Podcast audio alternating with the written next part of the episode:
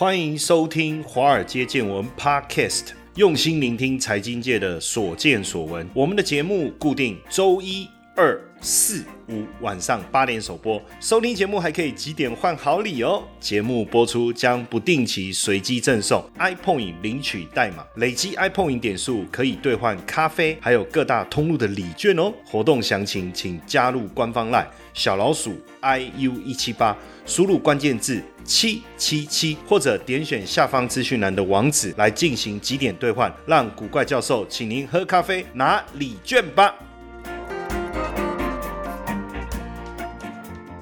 股票市场千奇百怪，见怪不怪。大家好，我是古怪教授谢承彦。呃，当然，最近这个股票市场因为这个 Omicron 哈，这个我们的这个卫福部说有四种念法哈，Omicron、a m a c r o n Omicron、a m i c r o n 然后反正知道在讲什么就好了。我觉得也对了，这个很像 IKEA、IKEA、Costco、Costco，大家知道你在讲什么。那可能美式发音、英式发音都会略有些不同，那基本上知道就好了。对不对？可是我觉得哈，市场的恐慌或震荡啊，都是一时的哦。真正我们可能要去学习的，还是比较正确、扎实而且完整的这个啊投资观念。那今天呢，我们想要跟大家聊聊聊四川营长这位日本的股神。当然，世界有很多顶级的投资大师哦，而且这个是被。纽约时报呢认证过的哈有影响力的投资大师，好像这个巴菲特，巴菲特应该没有人不知道吧？哦，那如果你不知道，你千万不要承认你不知道，为什么？这样会被人家笑。你连巴菲特你都不知道，你搞什么投资呢？这难怪你哦，这对不对？这也不一定啊，哦，知道不知道那是一回事。当然，巴菲特大家也知道哈，这个全世界靠投资赚到最多钱的人哦，也是名列富豪排行榜第一名的哈。那靠的就是价值投资哈，这个我相信大家都非常清楚。他的这个波克夏哦，他所掌管的这个波克夏下这个基金，再来是这个彼得林区啊，Peter Lynch 啊，曾经是这个富达哦，富达也是全世界非常有名的这个基金哦，那现在都退休了啦。哈，就在做一些慈善事业哦。他是一个非常在基金历史上非常传奇的一个人物，因为呢，他掌管的这个麦哲伦基金呢，能够在十三年之间呢，成长二十七倍哦，你就知道。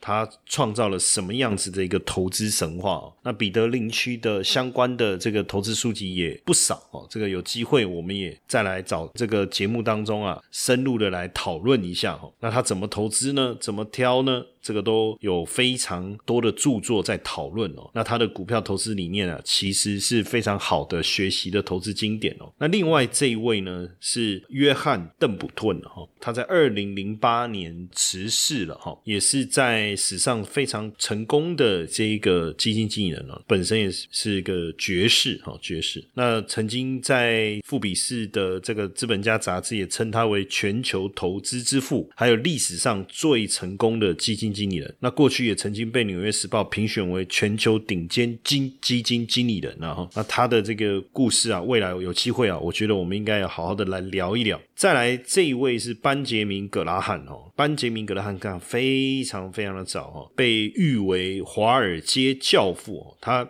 这个著名的这个作品有《证券分析》跟《聪明的投资者》几本书，有机会啊，大家应该也要好好的来深入的去读一读他的著作哈。读一读他的著作，因为他也是价值投资当中非常重要的这个，算是所有做投资人非常重要的启蒙者哈。再来是乔治索罗斯哦，被称为这个金融大鳄哦。过去我们也曾经有在节目当中特别谈到他的反射理论，我不知道大家有没有印象哦。之前也有同学在脸书留言说，哎，曾经有一集我们讲了这个呃郭台铭的故事哈，跳脱顶级投资大师。我现在不是要讲他是投资大师。应该也算吧。他把红海搞得这么成功，哦，那就说是哪一集他想要回去听哦。目前好像我那天试着搜寻一下，好像也没办法特别搜寻到。那我就找我们之前的目录嘛，哈，我们每一集制作过后都有目录，我就查了一下，就跟我们同学分享哈。那我们有一集也曾经讲过这个索罗斯，但是哪一集我也不晓得哈。大家如果有兴趣，干脆你就从过去第一集开始听哈，这样一定会听到这一期。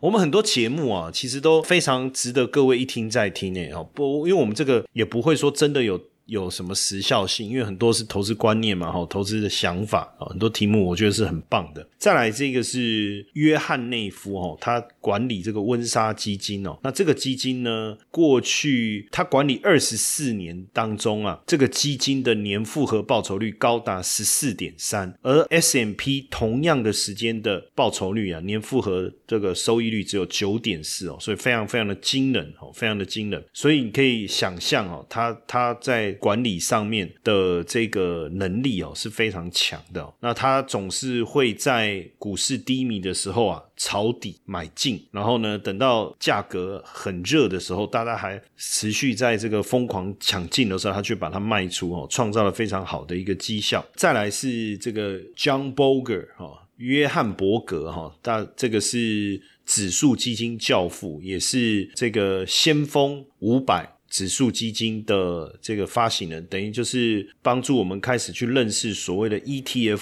非常重要的，算是领航者吧，哈。所以大家把它称为指数基金教父，就 ETF 了哈。ETF，那它的投资有两个非常简单的原则，一个就是投资指数哦，然后降低投资的成本。那另外一个呢，就是以员工为本哈，它非常重要的理念哦。那另外呢，这个是啊，Price 哦，Michael Price 哦，是美国价值型经纪人的传奇人物哦。过去《纽约时报》也曾经评选他是。顶尖经纪人之一啊，那他以价值投资著称，但他的价值投资可能更为这个呃，应该用什么名词来形容？就是更为复杂或专业哈，因为他特别喜欢并购啦、合并啊、破产啊、清算这种，就是资产被严重低估的这种标的哈。那这个我们一般人要投资可能不太容易。其实如果以近期来讲，有曾经有过这样的例子在台股里面。就是历经，如果当时呃历经下市的时候，你并没有失望的把这个股票卖回去给黄崇仁，而继续持有，最后你可以换到利基店哦，然后这个股票上市，这个不容易哦，但是很难呐，我觉得这并不容易。过去他参与的并购案，包括这个 Sears 百货。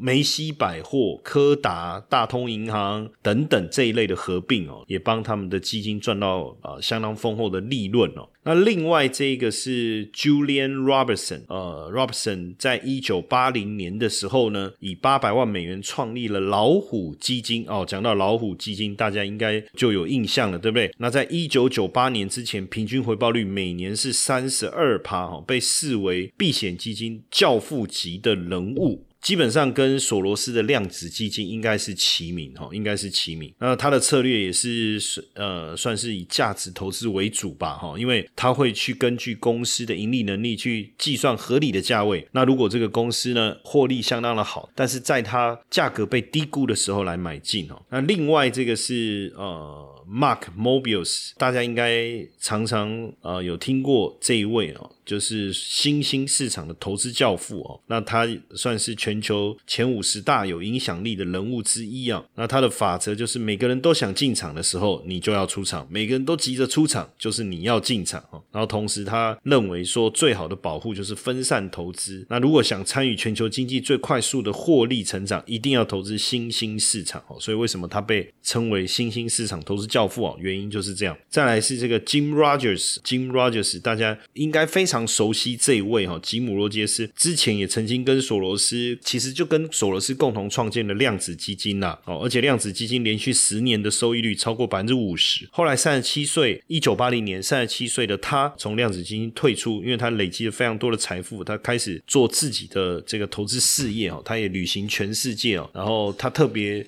喜欢投资这个原物料哦，原物料。农产品啊，特别喜欢投资农产品。那另外呢，这一位呢是谁呢？叫江恩，威廉江恩，大家应该有听过所谓的江恩指标哈，其实就是他所这个研发出来的哈。那有写了非常多知名的著作哦，比如说江恩投资哲学啊，还有华尔街股票选择器等等哦。那之前呢，曾经这个杂志要访问他哦，然后他就在这个所有人员的。众目睽睽之下，哈，他一个月做了在二十五个市场，总共做了两百八十六次的买卖，然后结果赚了几次？两百六十四次，只有二十二次损失，获利率高达九十二点三，哦，这个也是非常传奇的技术分析大师哦。那另外呢，就是四川以上，也是我们今天等一下要跟大家聊的哦，他是日本非常杰出的股票大师哦，当然被称为最后的投机家哦，他对于经济形势啊、股市行情的。判断力啊是非常非非常的强啊，连这个巴菲特啊也都对他非常的推崇。另外，这个是这个美国共同基金之父啊，纽伯格啊，大家把他称为这个共同基金之父啊啊。那他在一生当中投资股市最大的两个亮点，就是第一个躲过了一九二九年美国的股灾啊，还有一九八七年美国股市的大崩溃，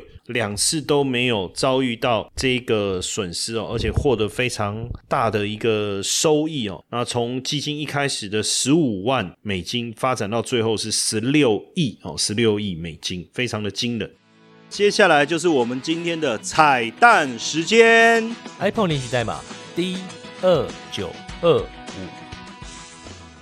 那另外这一位呢是巴鲁克，美国的股市投机者，白手起家，然后呃也是一个非常灵活的股票交易商哦。还有这一位是 Fisher，这个 Philip Fisher 哦，也是在一九二零年美股狂热的时候开始投资股票赚到钱哦，也是被呃华尔街推崇的教父级的投资大师哦。那另外这个呃科斯托兰尼哦，科斯托兰尼是我个人非常敬仰的一位哦，因为他就是。是一个投机的奇才，他自己也说他就是一个彻头彻尾的投机者，活到九十三岁啊，一个犹太人，非常的聪明，然后不但写专栏，然后这个出书，然后也在大学授课，哈，是我个人非常敬仰的一位。那当然，这么多的投资大师，每一位绝对都有他值得我们学习。的地方啊，当然有机会，我也希望能够把这些大师他这一生所累积下的精髓呢，好好跟大家分享哦，所以。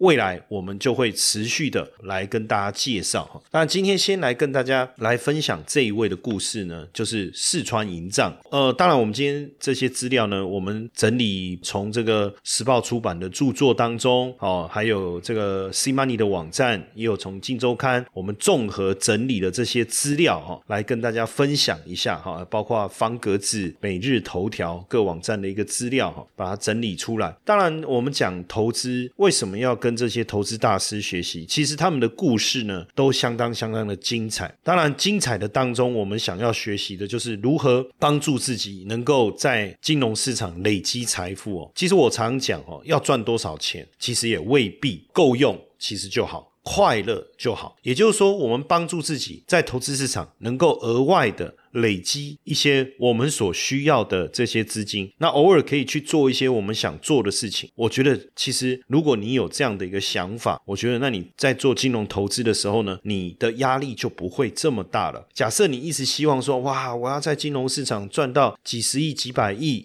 也不要这么多哦。你说几百万、几千万，好像是很好，有一个目标。可是你有没有想过？如果每个人这辈子的财富都已经注定好，只是早赚晚赚而已，那基本上你设定那么高的一个目标，到底有没有意义，或是徒增自己的压力而已？会不会是这样哈？所以我都觉得说平常心呐，哦，那我们做好投资，能够帮自己额外累积一些些收入，比如说可以规划家人旅游啊，有时候。呃，比如说，呃，想要换车，可以换一个自己想要的，或是买一些好东西来犒赏自己。哦，小朋友这个需要什么？哎，玩具，哎，可以帮他买一下。我觉得这样就很棒，对不对？哦，那我们来讲这个这个四川。营帐哦，平民出身呐，那一生是大起大落哦，也破产了三次哈。那在一九八二年的所得啊哦，就得到日本第一哦，超越当时的松下幸之助。松下幸之助是 Panasonic 的创办人哦，所以你就知道他光靠投资竟然能够打败这个大企业家哈。但中间经历破产三次啊，最后走的时候啊，欠税二十四亿日元哦。当然也有人觉得说，哎，这最后的结果不甚唏嘘啊。但是呢，都不会妨碍我们对他的敬仰哈。为什么？因为毕竟他这一生对于股票投资所带来的一些这个战果，确实让人啧啧称奇哈。那四川营帐呢？呃，基本上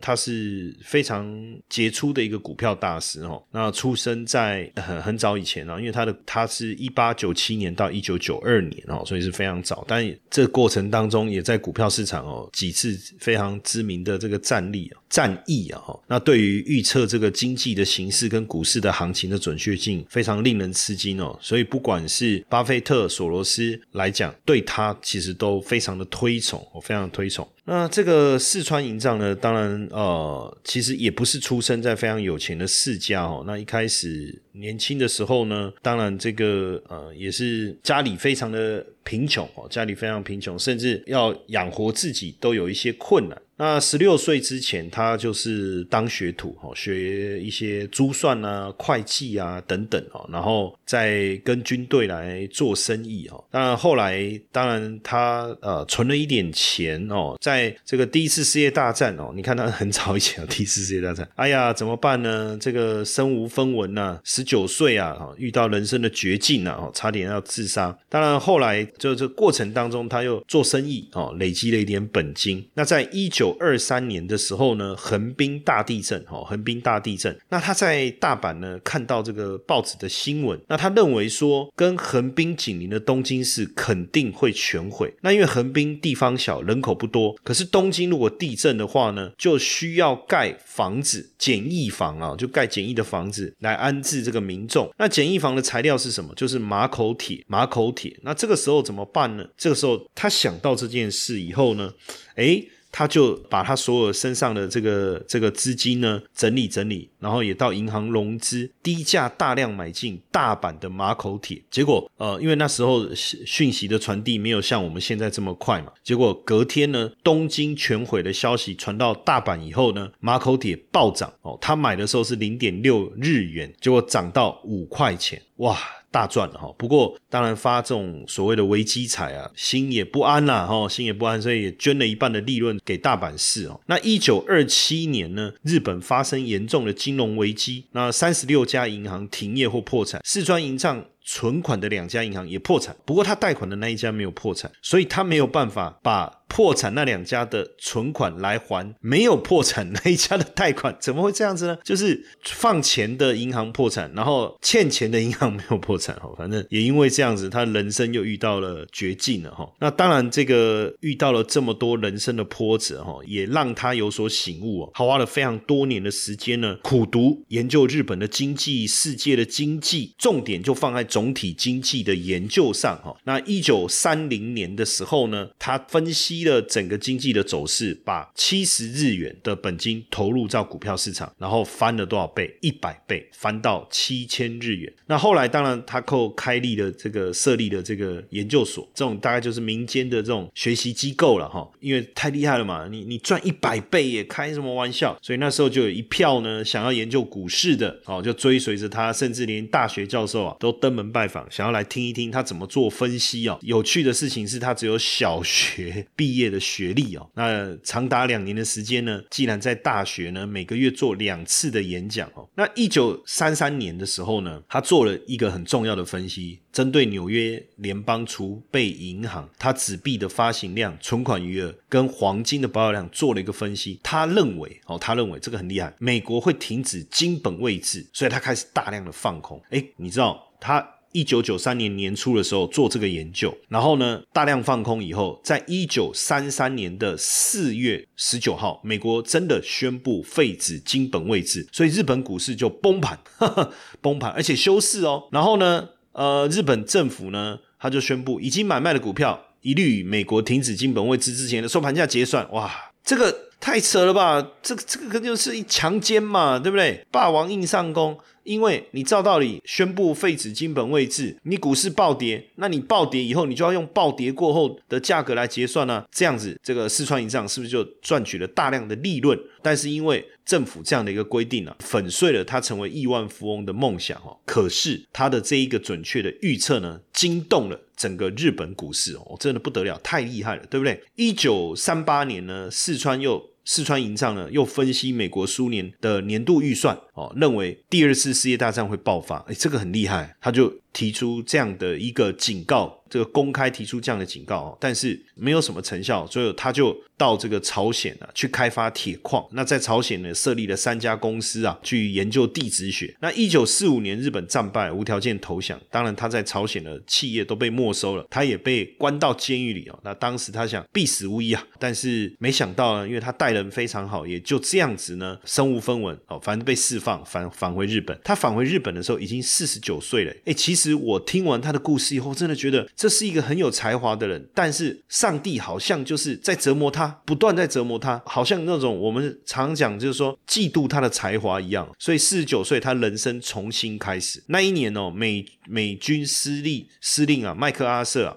哦，发布了告日本国民书啊，就是说，哎，你日本重建要放弃武力哦，你要发展像瑞士一样的国家哦。那为了复兴这个日本，要限制人口哦，等等哦。当然，就是这是一个发展的过程哈，发展的过程。好，那从一九五零年韩战又爆发了哦，然后一九五一年、一九五三年这样一路嘛哈。那后来呢，到了一九五四年，然后再到一九五五年，四川营帐又成立了这个农业研究哦，他。把他这个开始研究这个棉花哦，那可是呢，他又觉得说啊，我我我花那么多，花了这么长的时间哦，研究这个农业。我到底是为了什么哈？后来呢，这个他又到处借钱，然后来当做本金来投资这个股票市场，来投资股票市场。那在一九七二年的时候，你看这时候其实他也也到了一这个一定的年纪了哈。那日本这个新内阁上任呢，开始这个基础建设大刀破斧哈，来希望能够让日日本的经济呢大幅度的一个增长哈。那一九七三年呢十月的时候，第一次石油危机爆发，就重创了。日本经济哦，那在一九七四年之后呢，为了抵抗通膨，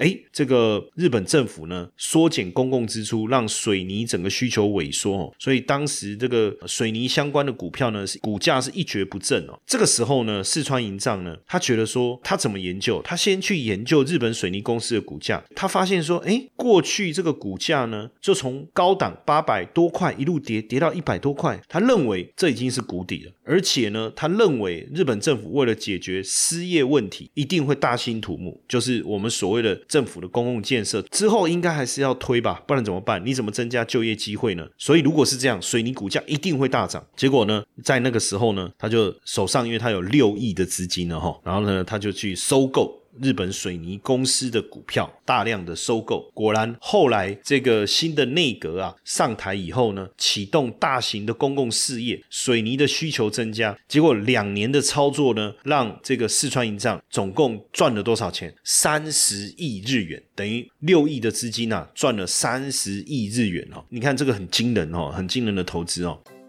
对于呃交易，如果你一直还没有建立好一个系统的方法哦，我鼓励大家哦，是不是来参与我们的操盘领航员的培训哦？透过三个阶段的一个训练，以及波动交易的核心系统的一个交易方法，更有效率。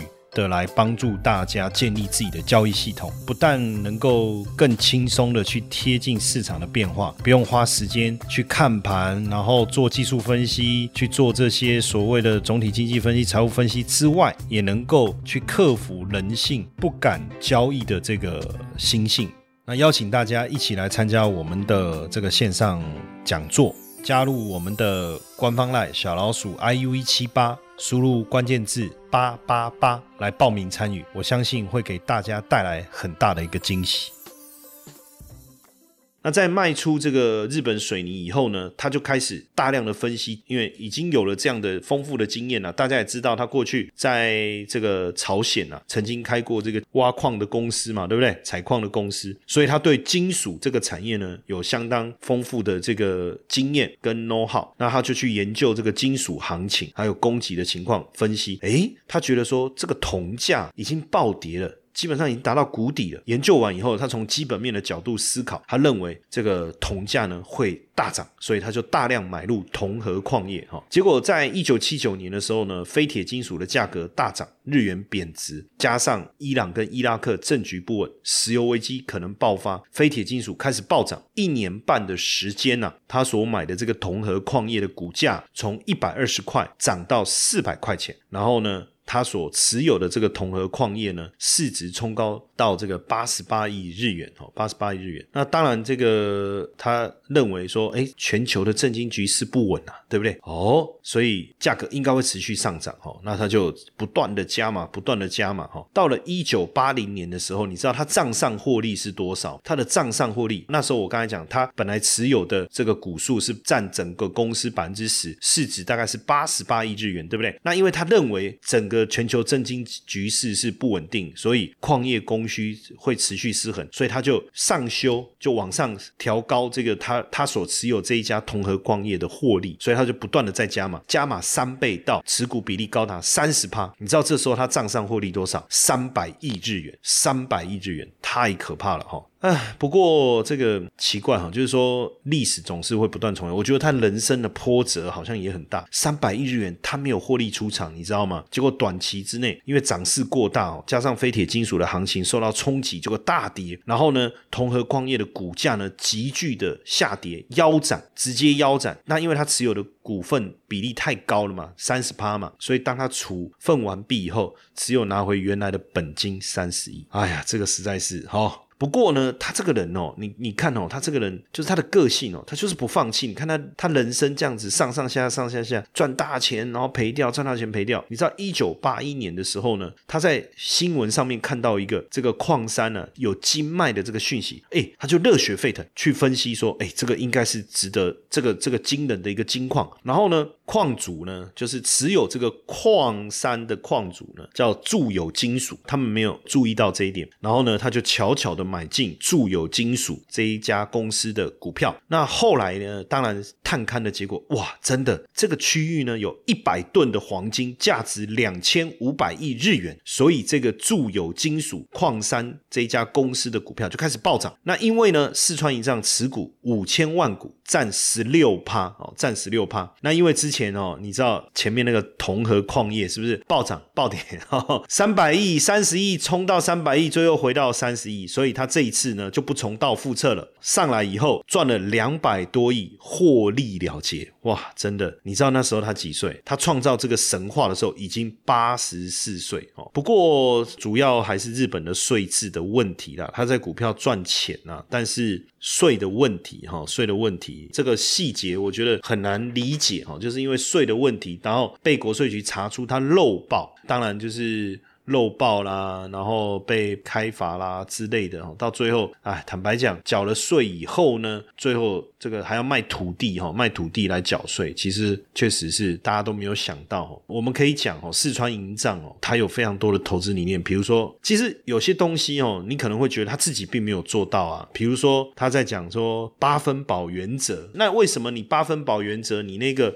铜和矿业，你你你报道上去又报下来哦，其实我觉得这是他们用这么多的资金所累积出来的经验，更值得我们去思考了。那他自己有一个乌龟三原则，什么意思呢？去选择未来有前途但是没有被察觉的潜力股长期持有，这个其实很不容易哦。就是所以你要做的功课当然是比较多，研究产业呢，呃，研究总体经济的趋势呢，你才能更明确的或是更敏感的去发现。大家没有发现的潜力股，我觉得这个真的不容易，这个要花很多的功夫，不是一般我们盘面上叫大家看一看强势股啦，呃，现在流行什么讲一讲，这个要花很多功夫的哈。然后呢，每天要盯牢这个经济跟股市的变动。哦，每天哦，那你说这里面有没有冲突？我觉得也没有。为什么呢？呃，你要去发掘潜力股，如果你没有每天在关注市场的变化，有时候还真不容易，对不对？那不要太过乐观。哦，不要觉得股市会永远上涨。我觉得这三个原则真的很重要。然后另外呢，他也提醒大家，就是说，呃，选股票靠自己了。可是其实我觉得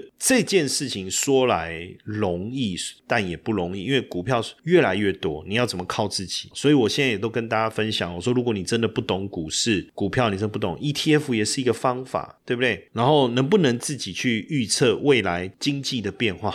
我觉得这个更难。如果我们真的能够去预测未来一两年的经济变化，那基本上大概都有一定程度的功力，怎么办？那这个点，我觉得如果你真的根本不懂，没关系，就持续发了我们的节目，对不对？然后呢，他说每个股票都有适当的价位，只要超过它应有的水准，不要追高。其实这个很像我们在衡量所谓的本益比啦、股价净值比啦等等这种估价的方式。然后再来，他说股价要由业绩决定，硬做的股票不要碰。哎。这个其实也蛮有道理但是就看你怎么想，因为有些股票是主力资金筹码。硬拉抬，但是呢，这种他的意思就是说，还还是不要碰好了哈。那记得投资股票有风险哦，这一个点，他我觉得由他来讲哈，非常非常的贴切哦。他有一些名言，我也觉得值得蛮来跟大家分享哦。股市的谣言非常的多，那不要听信谣言买进卖出啦。为什么？再多的钱都不够赔，然后自己要去研究这些数据哦，然后做一些记录，自己要下功夫。投资人呐。在投资的时候，跟乌龟一样，慢慢慢观察哦，谨慎买卖啊，不要太过乐观。记得吃八分饱，这个跟养生的概念有点像哦。然后交易呢，是不是低买高卖哦？实际上可能高买卖更高。诶，这句话很好，这句话很好。我们都讲低买高卖。低跟高是一个相对的概念。什么叫低？到底是跌下来那个低点叫低，还是涨上去以后我买完后面又涨更多？比较起来这是低。它的概念就是强者恒强嘛。当然，我觉得这当中啊有一些很重要的一些观念啊，我们也要慢慢的去思考哈。我刚开始我忘了我是多久以前看到的书，应该是